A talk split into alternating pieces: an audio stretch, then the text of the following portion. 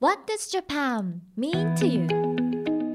Hi, I'm Yohei Hayakawa. Welcome to What Does Japan Mean to You? Today's guest is Justin Wong, uh, who is a talented illustrator. Uh, thank you for giving me an opportunity to interview you. Uh, today, I'll be happy if you could tell us about your experience in Japan and, uh, of course, you. Yes, absolutely. So let's start our interview. Uh, first of all, uh, I'd like to ask you about your illustration. Yes. And uh, I saw an article uh, you wrote one day in Tokyo. mm-hmm. Mm, I saw uh, your illustration is cool and uh, fantastic. So there were a lot of Japanese food, uh, ramen, mm, maybe onigiri, Mm. mm, miso soup. Mm. Tonkatsu. Tonkatsu, yeah, yeah, yeah. Uh, Japanese traditional breakfast Hi. and uh, yeah, ramen. And uh, the illustration is uh, great. And uh, your one day Mhm. is like uh, Japanese people, the very Japanese people, I think. So, is it normal day for you in Japan? I would say it's a pretty normal day for Wow, me. really? Uh, but maybe not as packed. Because for the one day in Japan, I thought of it more in a like a tourist perspective. Mhm. If they had only one more day to spend in Tokyo, Mhm.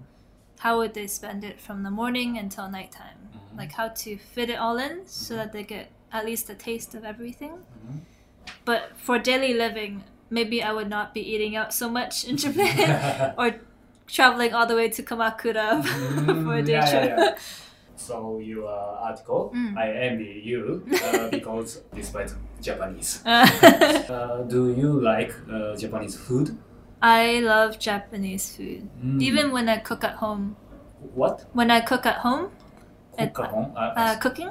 Ah, cooking. Uh, hi. uh, so, Um. what is the most favorite kind of Japanese food uh, or cuisine for you? Teishoku. Teishoku. I like the set meals. Mm-hmm. Very basic set Mhm. meals with the grilled mackerel Mm-hmm. fish and like miso soup, Mhm, just a bowl of white mhm, nice rice and like just some pickles mhm. and just ocha. How did you learn uh, to cook uh, Mm. the teishoku? I would say at some point I didn't even know how to boil an egg. and then I moved out for a little bit on my own and then I became just very interested in Japanese food because I I usually get very bored if it's just one bowl of the same thing. Mhm.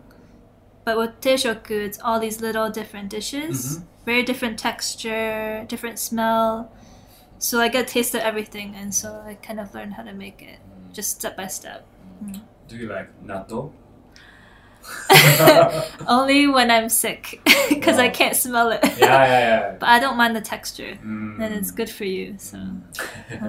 Let's get down to business. right. So, could you tell me where you are from? I'm from Toronto, Canada, Mm. and downtown Toronto. So, uh, of course, I know Mm. mm, Toronto, Mm. but uh, unfortunately, I haven't uh, been there. Mhm. So, uh, what what's what's it like there? Hmm. It's also a big city, and it also has four seasons like Japan. Mhm. But the the city itself is um, very diverse. Mhm. So you have all different types of people who live there, um, and you get a taste of every different culture. Mhm. And it's made up of many small communities. Mhm. So it's really easy to actually find yourself feeling like home, Mhm. even if you're from a different country. Because you can find your own food there, you can find people who have the same idea as you. And then the creative field is even tighter. Like Mhm. everyone knows each other, and um, it's very relaxed. Mhm. Maybe compared to Tokyo, it's Mhm. very relaxed. Compared to Tokyo. and people have time to uh, hang out after work and enjoy their family time. So it's actually a very comfortable city to build a foundation and build a home. Mm. When did you come to Japan? I came or I moved officially here last at June 2016. Yes, last year. Officially. Officially. Yeah. But uh, the year before that, I traveled twice to Japan. Mhm. Uh, the first time for my project, Your project? uh, the 21 Days in Japan Mhm. um, project, where I illustrated 100 paintings. Mhm. And then I actually went back just to Tokyo Mhm. um, later that September Mhm. to see if I wanted to move there. Mhm. And now I'm here. Oh, Uh, so- So, uh, what brought you to Japan to move, not traveling? What Uh, inspired? I would say it was definitely the people that I met here. Um, and then it was kind of the feeling of being able to meet all these different people mm-hmm. who are coming from all these different places mm-hmm. in the world to this one big city that has so much going for it. Mm-hmm. And then you're able to learn about why they came here and then how you find how you build a home in a place um, that you're so unfamiliar about. So for me, it was like a big challenge. So yeah, yeah, I think big, it's a big challenge. So uh, when you when you decided to come to Japan, Mm. uh, what action, uh, what reaction uh, did uh, your parent? they were very worried. and uh, and then uh, uh, but I think I slowly kind of convinced them that it was something that was I was very passionate about, and that mm-hmm. um, it was an experience that you should do while you're younger. Mm-hmm. And it's something that my sisters have never done before, and they've never traveled by themselves before. So I was really the first one to to kind of break the the young. I'm the youngest of the family, but the first one to kind of break out of mm-hmm. the shell. about real Japan you experienced. Uh, did you have any gaps between the image, the information, and the reality? What was the most difficult thing for you? Uh, this is interesting. I think definitely traveling and moving here is very different. yeah, yeah, yeah. yeah, Because traveling, you still have a lot of the magic, but moving here, you still have it too. But maybe uh, it takes a little bit of time Mm. To kind of, because it you get through all the challenges of language, and then not having a community. Mhm. Um, I think when you travel, it brings people to you automatically, but most of that time it's very fleeting. Mhm. But moving here, you have to live here, and you have to make sure you find people you can see more often. so that was, I think, the hardest part for me, like finding a community and feeling like home. So, do you ever get homesick for your country? yes. Yes. Uh, kind of, especially in the winter time. Mm. because there's lots of snow in, in Canada right now, but there's no snow in Tokyo. Mm. Ah, you know, Ah. so, yeah, yeah. yeah. And all the different types of food and people. Mhm. People are more talkative in Toronto. Mhm. It's like strangers. Mhm. But Tokyo, maybe you wouldn't talk to a stranger Mm. often. As I told you, and as I told uh, our listener, uh, you are a talented, talented uh, illustrator. And uh, when when did you become an illustrator before coming to Japan? Mm, I would say prior to coming to Japan, I was I wasn't practicing as a professional illustrator. Mm. I worked for almost two years at a editorial magazine company Mm. for interior design. Mhm. Um, I worked as a junior designer, and at the end of my time there, I when I decided to come to Japan, Yeah. I decided to start the 21 Days in Japan project, Mhm. which actually really put my illustration to test. Because I initiated this project and then I had to paint 100 paintings Mm. Wow. wow. of things that I have never painted before. Really? Uh, I've never painted any of this before. Wow. so it was uh, it was kind of um, that was when I really discovered the way I like to paint Mhm. and the things that I like to paint with and the things I like to paint. Mm. So that was really, I think, the beginning of my illustration career. Mm. Yeah. So, could you tell me about the description of the job in Japan now? Uh, so, where do you work? Mm. How do you illustrate? And Mhm. uh, you use a kind of digital tools, and Mhm. etc. Yes. Right now, I am a freelance illustrator in in Tokyo. Mhm. So most of my clients are still based in Canada Mm. or America, and then I have maybe a few clients in Japan who do speak English, Mm. which actually make it really easy. Mm. But it's still very very difficult because of the language barrier. Mm. Um, but I mostly work from my home studio, Mhm. and I do mostly watercolor, um, which requires me to be at home because it requires all my tools out Ah. and my scanner and my computer. Mhm. But on my off days um, or in the days of the week where it's not busy, Mhm. I would go out to the city and have my small paint with me and my sketchbook. Mhm. Oh. And that's when I do like all my brainstorming Mhm. and all my ideas and sketches, which doesn't require me to stay at home. Mm. So, Ah, Yeah. mm. What is the best job uh, you've had uh, after coming to Japan? Eh, maybe I think the most exciting one was um, I did food packaging illustrations Mm. for What kind of food packaging? it was for um, Aeon. Aeon. Aeon. Aeon. Hmm. Japanese food Oh. packaging. Hi. For their um, organic line. Mm. they were looking to kind of create a different image Mhm. where it feels a bit more natural and Mhm. more organic. Mm. And so I did illustrate like food illustrations for Mm. like uh, dashi and like Wow. coffee. Mhm.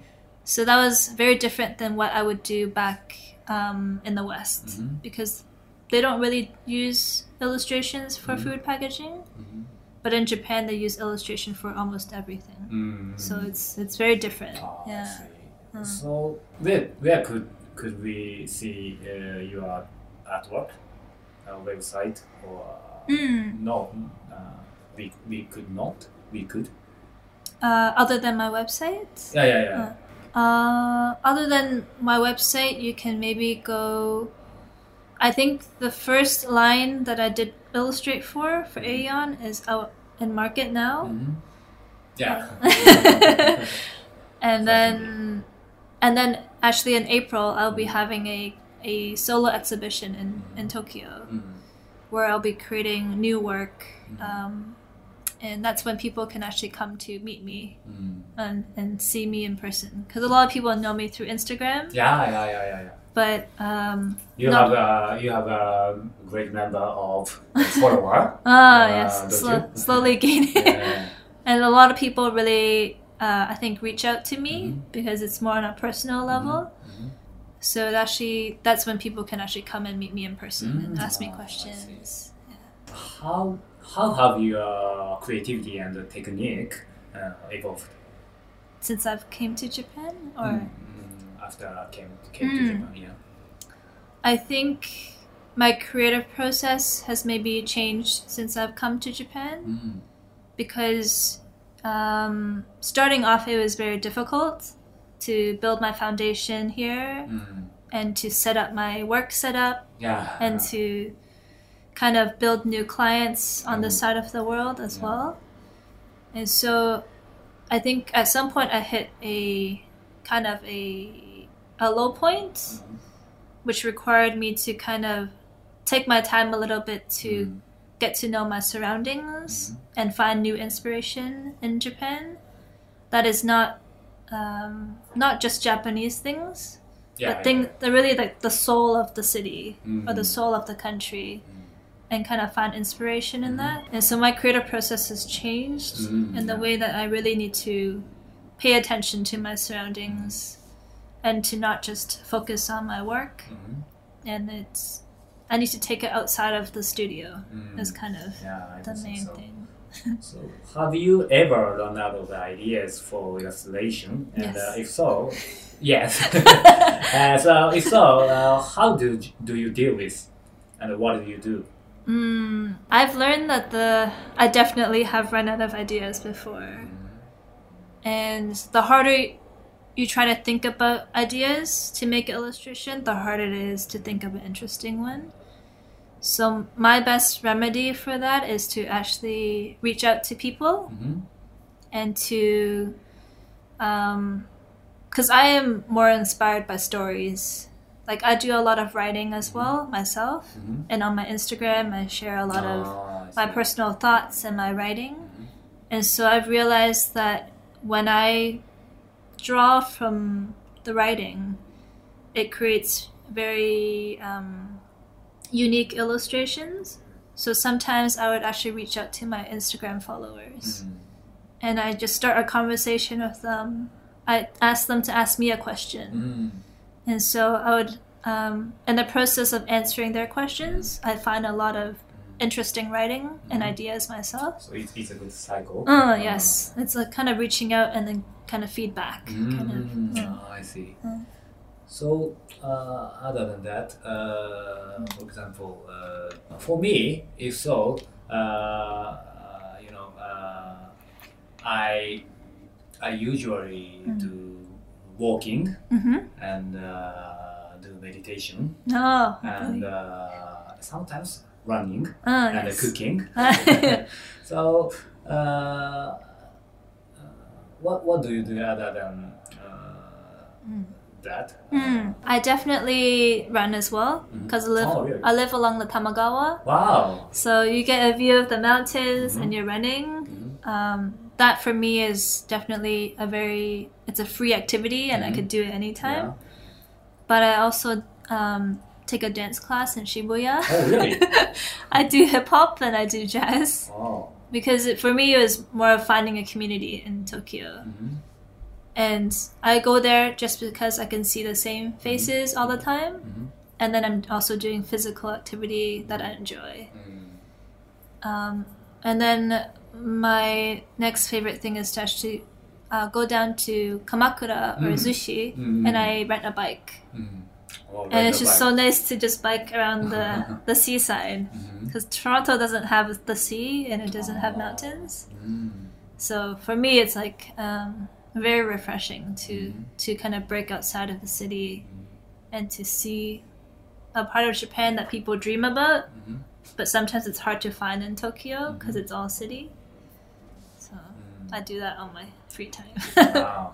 So, what is uh, this recommendation about uh, Kamakura or Zushi uh, to someone who don't know there at all? Mm. Uh, maybe, maybe mm, not maybe. Of course, uh, Mm. foreigner. No, yes. I would say they should stay there overnight for sure Mhm. because a day trip is nice, but it's not enough. Yeah. Like sometimes I think people think they need to stay in Tokyo Mhm. for a long time, Mhm. but then that's nice. But then the moment they're outside of Tokyo Yeah. and the rest of Japan Mhm. and they take their time, Mhm. um, you actually see the I guess the real soul or the beauty of the country. Mhm. And definitely rent a bike if you're down Yeah. in Kamakura and Zushi, and to just stop at everything that you see because there's a lot of everyone is very kind down there. And there's times where I just stopped at a shop and I found out it's a donut shop, Mhm. and then you pick up a donut and then you just keep riding Mhm. so it's very easy to just make pit stops and Mhm. see a lot of interesting small Mhm. shops that Tokyo sometimes loses a little bit because there's so many um, shopping malls. And so many expensive shops. Yeah. So, Um. uh, which is uh, which is more expensive Mm. uh, between Japan, Mm. uh, be, uh, between Tokyo and Mm. Toronto? Do you think? Hmm. Toronto maybe cost of apartment Mm. is higher. Oh, really? Uh, and Tokyo is actually more affordable Mm-hmm. for that because you can live an hour outside of or half an hour outside of um, Shinjuku, Mm. and you, your rent is so much cheaper. Mm. But downtown Toronto is just so expensive. Wow. But the cost of like um, buying groceries and food is maybe more affordable. Mm. Tokyo is a little bit expensive for, for fruit and vegetables. Mm. Uh, so maybe a balance. Yeah, yeah, yeah, I think. But pretty similar. Thank you. So, excuse me for changing subject, but Mm. uh, may I ask uh, where you live in Japan now? Hmm. Uh, currently, I live in Komae, Tokyo, Mhm. which is um, right along the Tamagawa. Ah, yeah. and I live in a beautiful, like, um, social apartment, Mhm. which is kind of just made up of like a small building that's made out of many apartments. Mhm. And then we have a shared space, mm-hmm. like a shared lounge, mm-hmm. and a, like a big kitchen where everyone can cook in, mm-hmm. and on-site laundry. So it's it's really the best scenario I think for any Mhm. person who's moving here by themselves because they feel a community, Mhm. but also that they have their own space. And then there's nature on one side, but you could easily get into the city. So for me, that was actually the best, Mm. the best scenario I could have gone to. Mm. So, how did you decide uh, to live there? Um, I opened Google Maps Mm. and I looked if there was a river. oh, really? Because my choice was between Nerima Mm. and Komae, Mm. but Nerima is all residential Mm. and it's mostly just uh, flat. Mm. But I I kind of took a visit to both of the areas, mm-hmm. and Komae was definitely the view of the mountains and mm-hmm. the the lake or the the river mm-hmm. and the closeness it was to um, where I usually go, which is like on the Odakyu line. Mm. It's pretty convenient. Ah, yeah. So train definitely matters in, in. Japan. I think you need to be convenient because yeah, it yeah. takes so long. Uh-huh. So, what do you do on your day off? Mm. I don't have any days off. Oh, really? Uh, maybe because for freelancers, you always feel like you need to be working. Mhm, Yeah, I see. So even on weekends, I would work until I have something to do. Mhm. Then I would um, go out for a little bit. But when I actually do go out, maybe it's to meet a friend for a coffee, Mhm. or that if I take a whole day off, then I actually go hiking. Mhm. Um, Takao-san is like Oh. Yeah, yeah, yeah, yeah. It's- it's- close to the west side of Tokyo, which is Mhm. close to me. Yeah. So I like going hiking there. Mhm. Um, and yeah, or I would just um, take some time to just walk through the city, Mhm. the more quiet parts. Mhm. Um, go to a bookstore, look Mhm. through the magazines to s- stay updated on on the city, and I think just to enjoy the time where it's not rush hour. Mm. Yeah, yeah, Uh, yeah, yeah, just go against the rush hour time. Yeah, so it's Mm. big merit uh, to be freelance. yes, I would. I would say to definitely to try at least once and to give it Mm. all of your effort. So uh, I wonder, is there uh, rush hour uh, in Toronto? mm, yes, not as crazy as Tokyo's. how, how much? uh, rush hour maybe only in the morning time around like seven to nine Mhm. because everyone goes to work by nine o'clock, and then again from five to maybe 7 Mhm. is rush hour.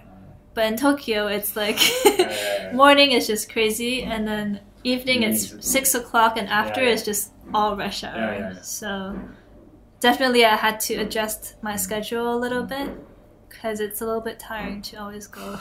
When it comes to rush hour, uh, do you know Oshia? Oshia? Uh, which mean yeah yeah yeah. Oh yes. Uh, uh, is uh, is there Oshia uh, Toronto? Uh, no, no. it gets busy sometimes, but never, never as packed. I've gotten better in Mm. Tokyo. Like I just push. Mm, But in Toronto, someone would maybe yell at you mm, if you pushed them in the in the train. But in Tokyo, everyone does it. So, so it's very impressive, actually. My, my image, I, I guess uh, you usually spend uh, your time, Mm. uh, of course, your work Mhm. and uh, your day off. uh, do you like uh, spending time on, on your own? Mhm. Uh, or do, do you like sometimes uh, spending time with your friend? hmm Um, I would say that I spend most of my time by myself. Mm. Some days you can go through a whole day without actually speaking to someone, but I definitely enjoy because I used to work in a team, Mhm. and that's definitely what I miss the most about working at a company. Because you see the same people every day, you have talk about things, Mhm. um, and you kind of brainstorm ideas, and it's such a big difference. Um, I think to your creative process when you get to do that. So I think my biggest challenge in Tokyo is actually to find that as a freelancer. And um, in Toronto, I was part of a, a lunchroom, a creative called Lunchroom, where my friend would cook lunch for us every day, and then we work on a communal table um, for the rest of the afternoon. So definitely trying to find a similar feeling in Tokyo, but it's a little bit Ah, difficult. Um. Yes, thank you. So, uh, could I ask you more about Japan? mm, Mm. Yes. So, uh, how can you introduce? Uh, how could you introduce Japan in one minute uh, to your friends who don't know Oh. uh, this country at all? hmm I would say One minute. I would say it's definitely a very a very unique um, country where you can definitely experience almost um, at least especially with the terrain Mhm. like um, from the north to the south Mm. you can experience things that are so different from each other even though it's quote unquote a small country Mhm. it doesn't feel very small to me Yeah. because you get to experience so much. And then, of course, as you get into the cities themselves, like Tokyo, it's just everything is built, it's dense and it's like built vertically. Mhm. So within one building, you can see like you don't have no idea what's inside, upstairs, and then in below the ground. Mm. Like on Google Maps, you'll find a place, but you can't find it because it's underground. Yeah, yeah, yeah. So that's kind of how um, I think how deep the the cities can be, Mhm.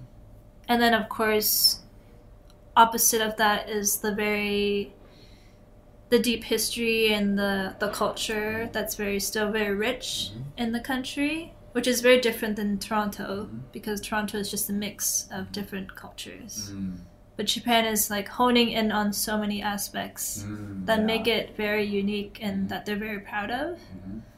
And so I think it's definitely a country you go to to really, really get to know a culture and to to experience it fully. Certainly, I, I, I do think so. So because uh, when when we uh, just uh, only uh, focus uh, Mm. Tokyo, Mm. uh, you you could see highest tower uh, Yes. like Shinjuku, Shibuya, right. and uh, you could uh, go Mm. uh, Takao-san. Ah, yes, also.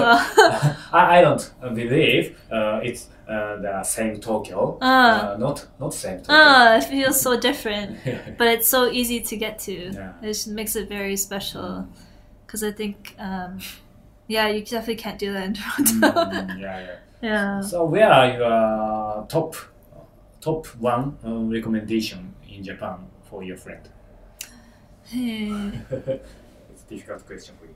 Uh, I would have to say, I would say for most people, maybe Kyoto is a good place to start because it's a bit further from. It's still a city, but it has more of what they expect Japan to be.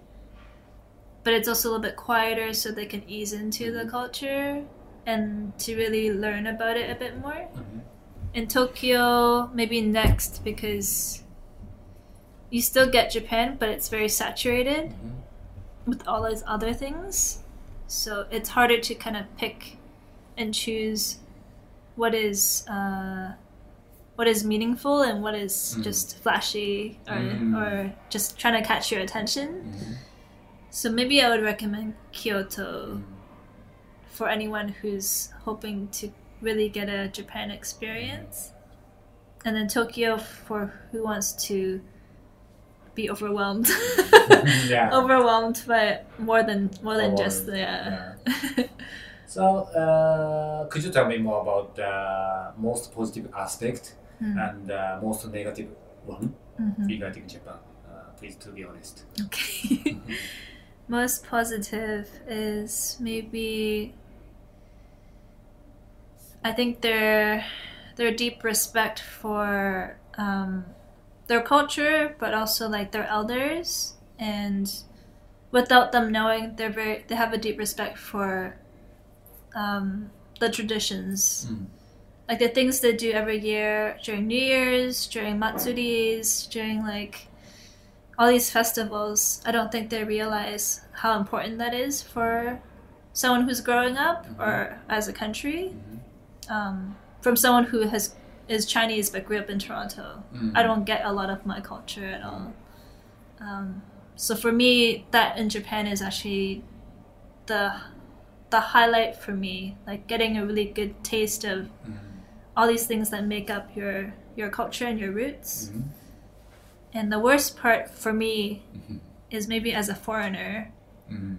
is because I am uh, Chinese and I'm a foreigner, but I mm-hmm. look Japanese. Yeah, I, I look more Japanese than maybe sometimes a Japanese yeah, person. I, I think so. So for me, I fall in a weird uh, middle ground mm-hmm. of Japanese people looking at me mm-hmm. and they don't speak to me because I look Japanese. Um, and foreigners don't speak to me because I look Japanese because they, it's like a weird confusion. Like Japanese people like to speak to foreigners, and foreigners are scared to speak to Japanese people because they think they speak Japanese. So most of the time, no one speaks to me. ah, it's difficult. Ah. to you. So, so mm, ah, thank you. Right. So, when it comes to foreigner, Mm. uh, what do you think is uh, key to success uh, Mm. for increasing uh, foreign traveler uh, to to Japan into Japan mm, uh, in- inbound? mhm. Uh, as a person who lives in Japan, uh, both before and after Tokyo Olympic 2020. hmm Um, I definitely think, um, I definitely think increasing the the knowledge of the the soul of Japan, like introducing more of that, would bring more foreigners actually to Japan, because Japanese people really love Americanized things Mm. but I would say most foreigners are not very interested in that aspect. Mm. Uh, even though it's easy for them, Mhm. they'd rather see more of like the the traditions of Japan, the the classics, and like even vintage Japanese things. I was at um, Setagaya Boroichi, Mhm. yesterday, and that was the first time I actually saw Japanese vintage things, and that was actually very exciting for me as a foreigner. Than to see things, old things from my own country, which for me maybe is not as special.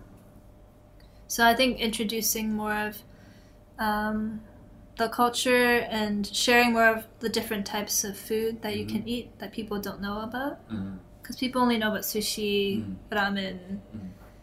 and maybe yakitori, Mm. but that's really about it. Mm.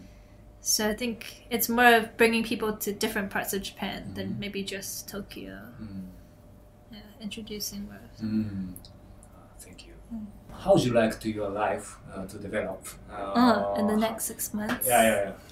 I've been thinking about that lately. I think, I think I would like to, at least um, in the next six months, Mhm. develop a, a sort of, or even start a community here that I can always uh, feel comfortable to come back to. Mhm. Should I have to leave after six months?